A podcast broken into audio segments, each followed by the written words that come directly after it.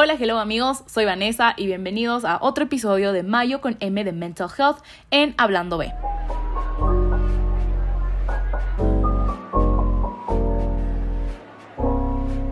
El tema principal, slash trigger warning de este episodio es la ansiedad. El día de hoy estoy con uno de mis amigos cercanos más especiales que me ha regalado la universidad.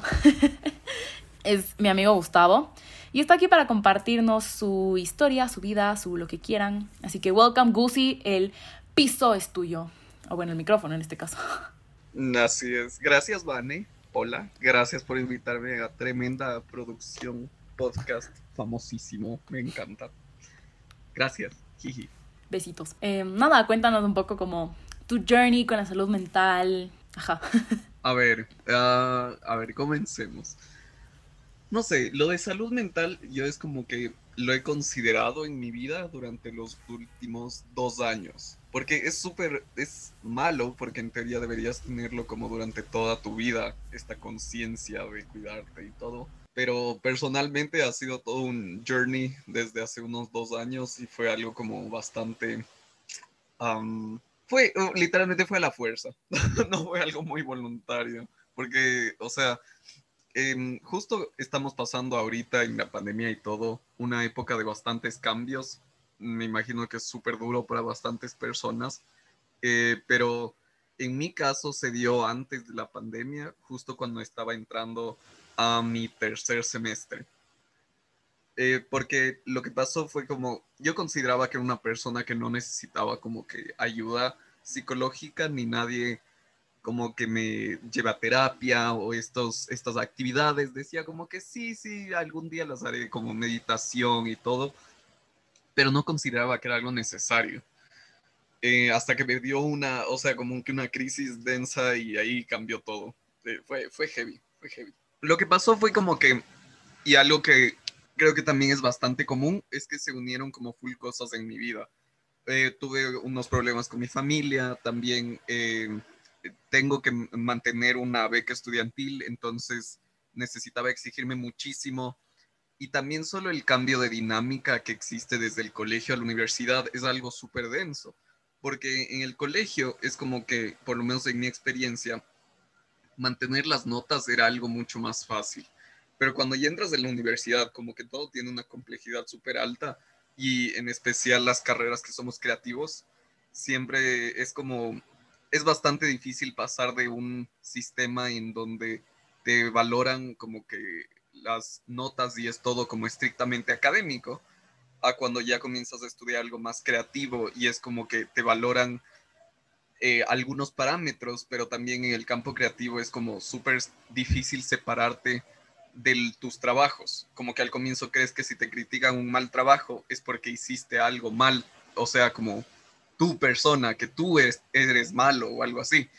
Y ese proceso de separarse de la obra, de, una, de, lo que haces así, eh, por si acaso yo estudio como algo que requiere muchísima creación en gráfica, entonces em, cuando te comienzan a juzgar duramente críticas de todo, que es constructivo, obvio, pero sí te llega bastante, es súper feo. Y creo que es, como ya dije varias veces, es algo bastante común. Entonces, todo, todo se me unió, como que esta, esta obligación de mantener las notas junto con estos problemas familiares que ya mencioné.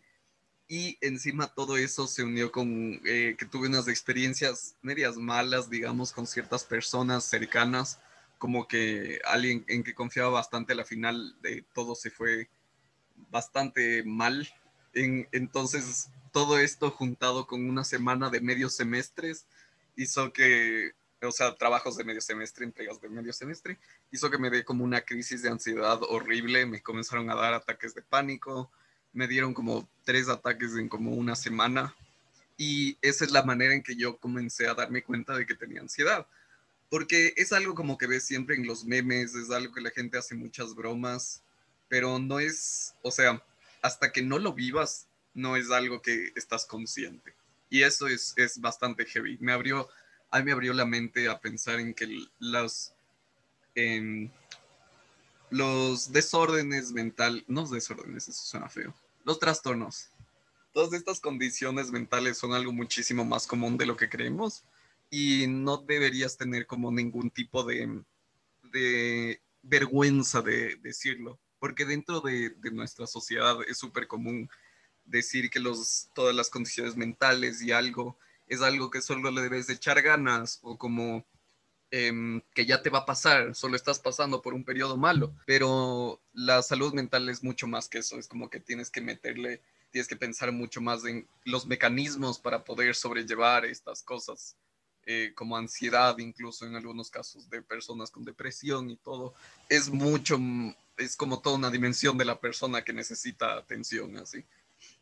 Y eso es más o menos lo que ha pasado. Sí, a ver, hay tantos temas aquí. En, a ver, en primer lugar quiero como hablar un poco de, no sé, están como tan demonized todos los, los términos en general de la salud mental. O sea, es como que trastorno y todo el mundo, no, ya, terrible. Condiciones, no, ¿qué le pasa? O sea, es diferente. y igual, como problemas, o sea, como que a final de cuentas son problemas en el sentido de que todos tenemos problemas de todo. O sea, como que te puede dar problemas del hígado y eso es un problema de salud. Te puede dar problemas, qué sé, los hormonales, es un problema en la salud. Así como puedes tener problemas con tu salud mental y está bien, porque, o sea, como que, no sé, siento que está, la salud mental está tan separada de la salud física que obviamente son dos cosas diferentes, no, no estoy diciendo que es lo mismo, pero, pero como que de entrada sí te dicen, o sea, si te sientes mal físicamente, o sea, si te duele una muela, le dices a tu mamá, mami, me duele la muela y te, te llevan al dentista, y es súper normal.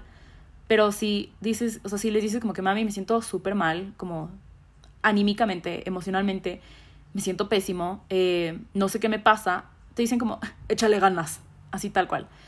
Y ahí es donde creo que viene el problema, la gente también le tiene tanto, tanto miedo a pinpoint a ponerle un nombre. O sea, yo qué sé, me, siento nerviosa, me siento agitada, pero solo digo como, ah, me siento mal, me siento rara, pero no es que, no es que lo, no es que yo a una para decir como que me siento ansiosa, porque el rato que te digo ansiedad, ya todo el mundo entra en pánico, que no, que no tienes ansiedad, que eso no, no te está pasando. Y es como, de entrada la ansiedad es una emoción normal. Todos sentimos ansiedad en cualquier situación. O sea, antes de dar una prueba, eh, cuando le tienes que confrontar a tus papás de algo. Por ejemplo, a mí me pasaba muchísimo en el colegio, como pedir permiso para ir a una fiesta, qué bestia, el fin del mundo. O sea, corazón a mil, como que me sudaban las manos y era como, a ver, ya a ver, a ver, concéntrate, como que tranquilo, me temblaba la voz. Yo que tengo como un poco em, esta hiperactividad que en general en las mujeres, eso es lo que también pasa full, como es tan diferente y no hay información de esto.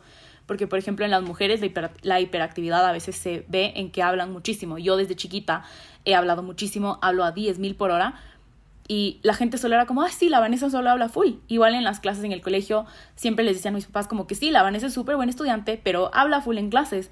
Y nadie nunca le puso un nombre y como que en general nadie, nadie te lo caracteriza, porque para mí yo siempre solo fui súper habladora. Hasta que a la me dijeron como, no, eres hiperactiva. Y por eso hablas tanto. Y yo como, mind blow. Entonces también es esto, en general este mes, toda esta idea este, este segmento, esta serie en el podcast es el normalizar que, o sea, el que todo nos a todos nos pasa, a todos, todos tenemos nuestras propias condiciones, nuestros propios síntomas, nuestra propia forma de manejar lo que nos pasa. Y debería ser normal. Y debería ser también como, no, no cuestión de juzgar. O sea, como si, si tú vienes a mí y me dices como que, ay, sabes que me siento súper mal, me está pasando esto, esto y esto. Yo no, yo como amiga, sería pésimo que te diga, ah, échale ganas, dijo, ánimo. O sea, si me dices estoy triste, yo te digo, no estés triste, no, pues gracias, curada la depresión, tremendo. O sea, como que no, es, es, cuestión de como apoyarnos entre todos nosotros, porque ya que los adultos no nos apoyan, porque los adultos les tienen pánico al, a la salud mental, o sea, es, ni se habla, ni se toca, o sea, temas que no tienes que tocar nunca, religión, política, deportes y salud mental, o sea, pero bueno, obviamente no les vamos a cambiar a nuestros papás, pero sí podemos empezar a cambiar nosotros, nuestras actitudes, en el plan de que si tus amigos te necesitan, be there for them. Obviamente en lo que puedes, no te estoy diciendo como que entonces yo me cargo todo el trastorno del Gustavo, como que no, porque entonces yo me voy a morir. o sea, pero como be there for each other y darnos la mano y estar conscientes de que esta es una realidad de las personas, porque todos tenemos mente, entonces todos tenemos salud mental. O sea, si no tuviéramos mente, no pensaríamos. ya, partamos de ahí. Eh, sí, estoy súper de acuerdo, como que en especial en nuestra sociedad, en el Ecuador, es Ay, perdón, perdón, me atoré, me salió un gallo. Es como súper em, común y en especial ponte los hombres, eh, o sea, obviamente las mujeres existen otros problemas mucho más fuertes en la sociedad y todo, y con estigmatizar las, las, las enfermedades mentales, porque normalmente se dice que es solo porque las mujeres están como hormonales o cosas así, es bastante feo. Pero también existe un problema como em, que a los hombres se les eh, pone como esta mentalidad de que siempre tienes que ser como que fuerte e irrompible y que los hombres no lloran, que los hombres no muestran emociones y en, todos los ámbitos. Es algo súper común. Eh, como que eh, no tienes esta apertura emocional y creo que eso causa muchísimo, digamos, hay casos muy grandes que he visto de depresión en personas, en hombres que ya están como que en, en una etapa de adultez mayor, como cuando ya tienen 50, 60 años. Y es como, es súper feo de que se haya una tendencia em, social basado en todo lo que tenemos como cultura, que em, deberíamos ser mucho más abiertos a las emociones de las personas, en general, creo yo, porque como somos somos bastante criticones en general todos. Cuando alguien muestra como esta necesidad de, de, ayuda emocional o muestra como, digamos, tiene una un episodio de algo así, lo primero que hace la gente es como tú dijiste, Vane, se asusta y les deja. Es como que no se puede hablar de, salud mental porque es algo que está como completamente prohibido. Y ni digas a alguien que digamos que te hubiese algo más o sea, no más raro, más eh, em, inusual dentro de, del Ecuador. Como por ejemplo una, yo qué sé, alguien que tenga esquizofrenia, alguien que tenga un desorden fuerte eh, como eh, incluso cosas que ya son más médicas, como una epilepsia, cosas así, ya es visto como un monstruo, así. Entonces yo creo que lo que podemos hacer primero es, eh, como tú dijiste, aceptar que es una realidad de todos, pero también promover como prácticas buenas, tipo que la terapia no está mal ir a terapia. Eso es tan... me estresa tanto.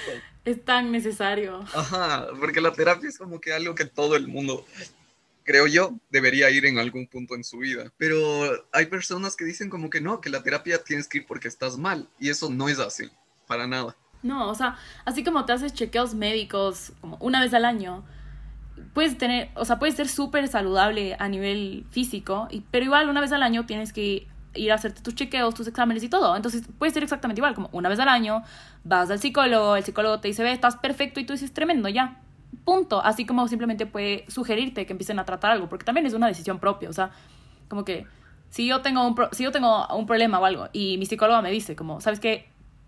Como que hagamos una terapia de esto. Yo le digo, no quiero, no quiero y punto. Pero me estoy dando un poco el tema que quiero tocar y es el, o sea, la salud mental y el género. Esto es lo que, algo que me saca de onda porque sí, o sea, porque los hombres desde chiquitos les dicen como tú no puedes llorar, tú no puedes mostrar emociones, tú tienes que ser fuerte, tú tienes que siempre ser como, como la figura de, sí, o sea, siempre tienes que estar fuerte, siempre tienes que, que ser duro, o sea, y no, o sea, como que no, no deberíamos crecer en un mundo en el que, en el que ah, por tu simple condición de ser hombre, cosa que no escogiste, porque nadie nunca escoge ni su sexo ni su género, eh, solo ya no, no, o sea, te excluyen de algunas cosas. Creo que en ese sentido, esta idea de la masculinidad, o lo que hoy en día se le dice la masculinidad tóxica, eh, sí afecta a todos, porque o sea, los hombres también tienen mente, los hombres también tienen salud mental y los hombres también tienen derecho a sentirse mal. O sea, y es, o sea, es algo tan como, no tengo más palabras, pero es algo tan demonized que venga un hombre y te diga como que sí, ayer lloré. O sea, la gente dice como que, ¿qué onda? ¿Por qué? O sea, no, no como tipo, también puedes, también te puedes sentir mal, también puedes sentir bajones emocionales, también te puedes sentir, o sea, porque también es como, los hombres solo pueden estar bravos y los hombres pegan paredes. No. No. Es, es full verdad. Hay hombres que sí, o sea, hay hombres que sí. Amigos, si ustedes pegan paredes, you do you. ¿Quién soy yo para decirles que no hagan algo? Pero, pero también está bien sentirse mal y no debería ser raro. Y no debería ser como, ay no, es que como, no sé, es que se siente triste, es que, es que está como, como bajoneado, es que está mostrando emociones, es que no es un síntoma de, debilidad. Justo el otro día eh, estaba hablando con otra amiga eh, igual para, para, este, para esta serie, en el que me dijo algo tan lindo que se me quedó de que, o sea, el, el pedir ayuda, el mostrar emociones, el todo eso, es de valientes. O sea, porque estás mostrando, o sea, te estás mostrando vulnerable y la gente no quiere que sepas, como la gente no le gusta mostrar sus sentimientos. Entonces, no, o sea, como que no está, no está mal tener emociones, todos tenemos, así como todos nos sentimos felices cuando ganamos algo, cuando acabamos el semestre, cuando entregamos un ensayo que nos costó muelas hacer, o sea, así como todos podemos sentirnos felices, también podemos sentirnos tristes, también podemos sentirnos enojados, también podemos sentirnos ansiosos, o sea, está bien, es parte de la vida, somos seres humanos, o sea. Estoy súper de acuerdo. En especial, ponte, yo creía em, como que fui alguien que me exijo tanto, digamos desde el colegio y todo, volviendo a mi experiencia en específico, como que me exigía tanto desde el colegio en sacarme buenas notas, en ser siempre como que una persona educada, como que bien, me cachas, como que siguiendo todas las reglas y cosas así. Y muchas veces para mantener estos estándares niegas full partes como de lo que tú dijiste, de ser vulnerable, de tener emociones, de darte como que oportunidades de estar mal. Porque es como, es súper claro, si es que tú no, o sea, digamos, si es que pasa algo como yo que sé, se muere una mascota, ya, que nunca había pasado porque nunca he tenido mascotas, pero bueno, si es que tú tienes, em, eh, se muere tu hámster y no, o sea, los seres humanos de alguna manera reaccionamos, sea algo súper como eh, que yo lloro, como tú dijiste, que, que, tú eres una persona que habla bastante, ponte y también tienes, eh, que te lloras por cualquier cosa, como que está bien de que ponte, hay gente que llora, hay gente que solo se queda callado y no habla con nadie después de una pérdida así y todo. Eh, hay gente que en cambio solo, yo qué sé, hace como si nada y solo sigue viviendo su vida.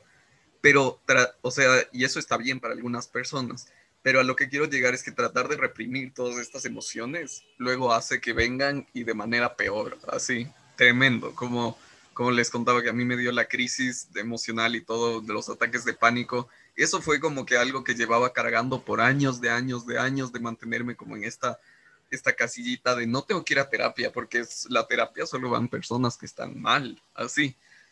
Entonces, como es, es necesario darnos un espacio para poder dejarnos sentir. Suena súper como raro, pero es la verdad.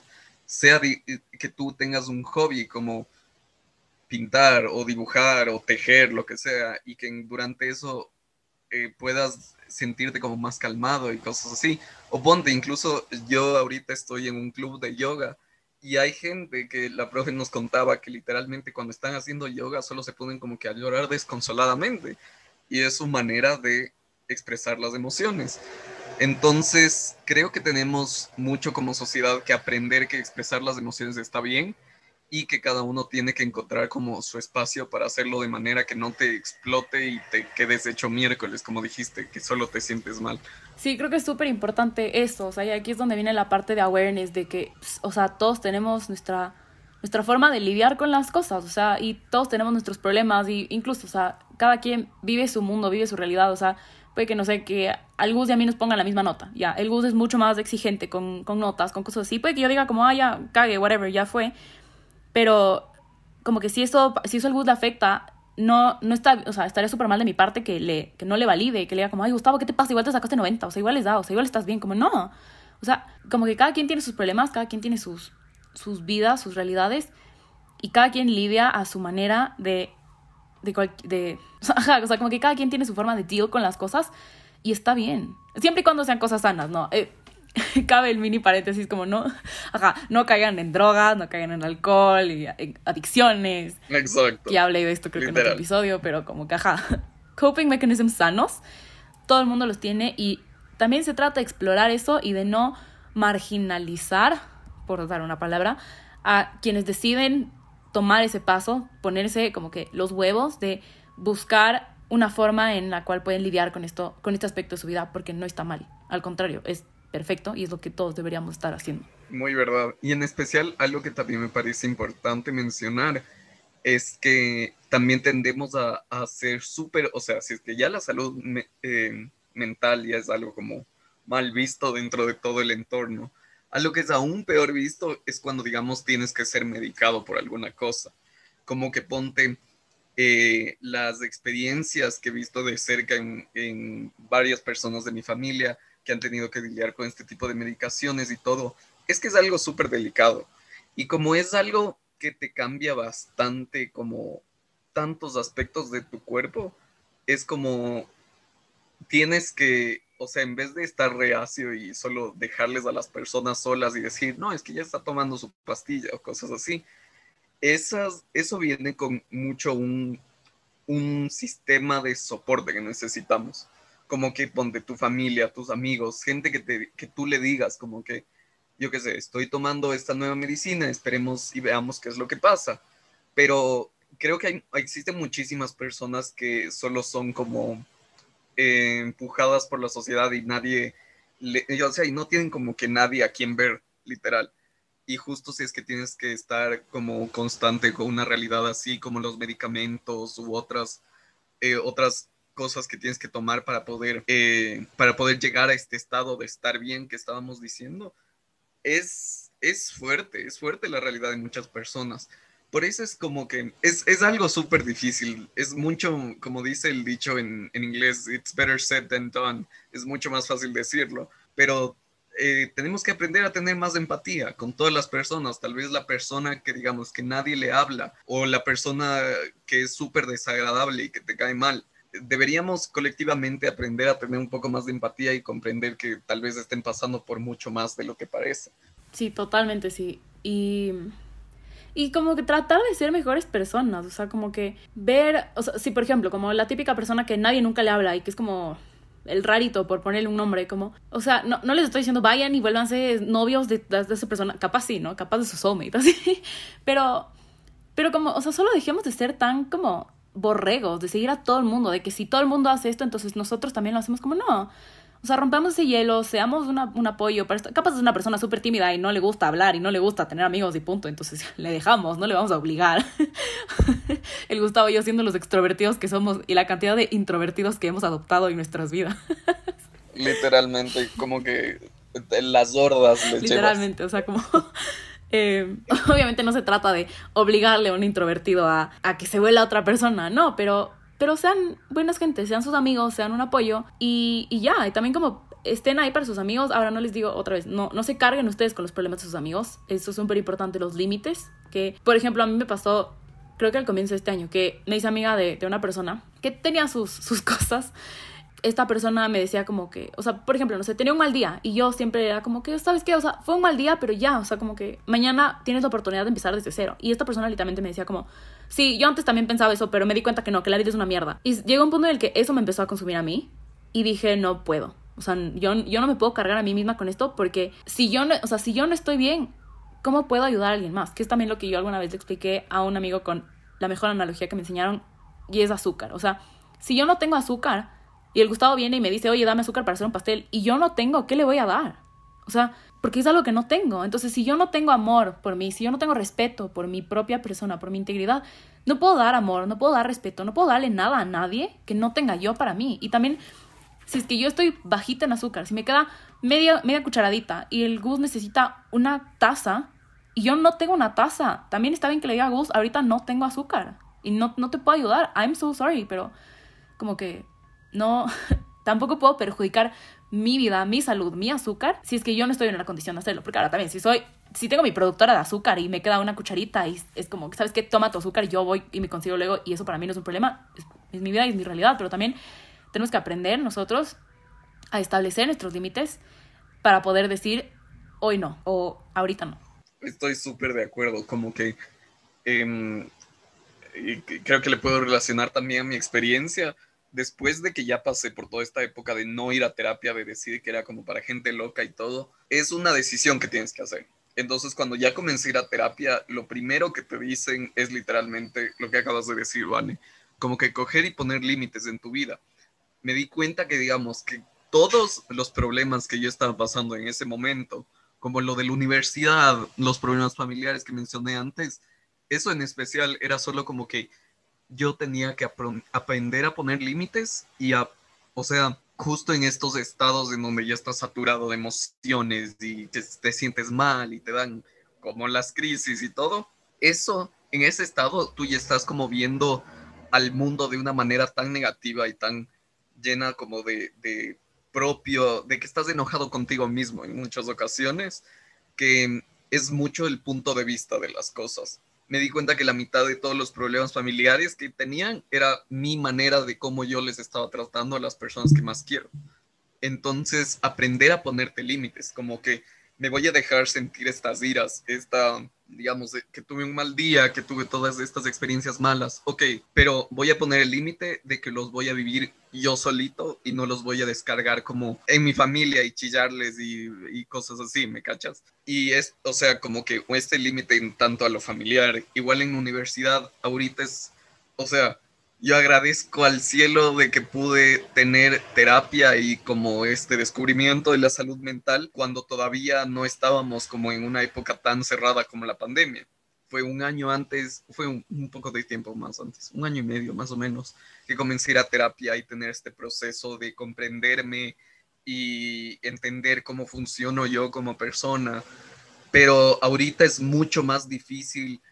Eh, no separarte de tu trabajo. Entonces, como los estudiantes universitarios de colegio, eh, pasamos ocho horas sentados en las computadoras. Bueno, igual nuestros papás, es que tienen el privilegio de hacer teletrabajo y cosas así. Todo el mundo está tan conectado y los espacios, los límites ya físicos de las cosas también eran tan importantes, un cambio de aire, cosas así, que ahora la salud mental tiene que ser algo que le vemos como con lupa en específico para decir como voy a dar mi todo y voy a entregarme hasta este punto, pero el resto ya voy a dejar en manos del universo, Dios, lo que creas, si es que crees en algo, si es que no también, pero ya dejar el resto como, en, como separado de ti, como separarte de todo lo que está pasando es algo importante también. Yeah. Yes, totalmente yes. Eh, porque siempre digo eso. no, pero sí, la verdad, la verdad que, que sí, o sea, si algo creo yo que se tienen que llevar de este episodio, de este, o sea, el mensaje de todo esto es que está bien estar mal, que la salud mental no tiene género porque todos tenemos salud mental, porque todos tenemos mente. Y si no tuviéramos mente, no pensaríamos. Y sí pensamos, sorprendentemente, aunque parezca que no, que hay días, hay días en los que yo me despierto y digo que bestia la cantidad de pendejadas que pienso, pero las pienso. own up a su vida, sepan que es una decisión suya también, como hacer lo que quieran con, con su vida, con su salud mental, con, con su tiempo, con sus terapias, etc. Sean, sean empáticos con las personas, como nadie sabe por lo que está pasando el otro y puede que yo esté teniendo un día terrible y el Gustavo esté teniendo un día igual de terrible. Y si nos agarramos a madrazos y nos empezamos a mandar al diablo, como que las cosas no se van a mejorar, nos vamos a terminar peleando. Entonces sí, Amigos, cuiden su salud mental. Cuiden, cuídense ustedes. Porque, como les digo, no pueden dar azúcar si ustedes no tienen azúcar. Y enfóquense en cuál es su mejor manera de conseguir su azúcar. ¿Algo más que quieras agregar? Exacto, gracias, Vane. Em, como dijimos, es algo, la salud mental es algo súper subjetivo. Tienes que ponerte a ver qué es lo que funciona y no dejarte. A ver, esto va a sonar medio extraño, pero creo que es súper verdad como que es el único espacio en tu vida en donde en verdad puedes decir que te valga huevo el resto del universo y decir, este es mi espacio, este es para mí, como que yo voy a decidir lo que yo quiero expresar, lo que me quiero dar cuenta, lo que no. Por eso es es es súper es súper cuando ya comienzas a hacer terapia y te das cuenta que en eso puedes solo decir lo que te dé la gana, hasta como que las cosas que dirías que no dirías ni a tus mejores amigos ese tipo de sentimientos, poder expresarlos en un espacio es algo súper importante. Y eso funciona a muchísimas personas. Entonces yo también diría que algo que hay que añadir es que si es que tienen la oportunidad y encuentran un chance de ir a terapia, aún así no te sientas mal, siempre es algo que es valiosísimo. Y yo siempre, yo llevo la banderita de la terapia, es, es, algo que me cambió la vida, sí. Pero sí. Así que nada, eh, les mando abrazos virtuales, mentira, les mando saludos cordiales, abrazos virtuales y un besito en la frente. Y em, nada, nos estaremos escuchando en otro episodio. Adiós.